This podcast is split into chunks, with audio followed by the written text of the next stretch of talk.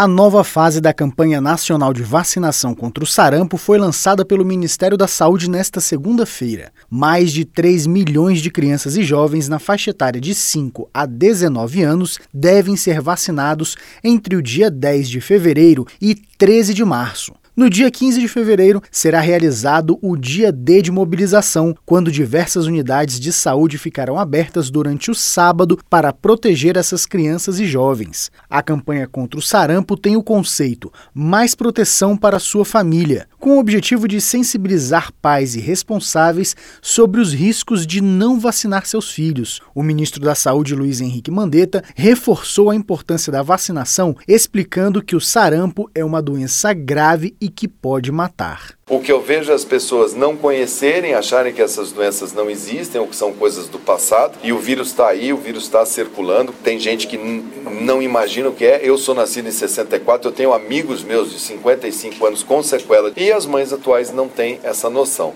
Então, o que a gente procura fazer é mostrar ciência, mostrar fatos. A campanha ela fala de uma maneira muito franca que o fato de não vacinar pode te gerar uma culpa de perder um filho mas que a gente tem que alertar que essa negligência, esse esquecimento, essa falta de cumprir uma caderneta de vacinação, o preço pode ser a vida dessa criança.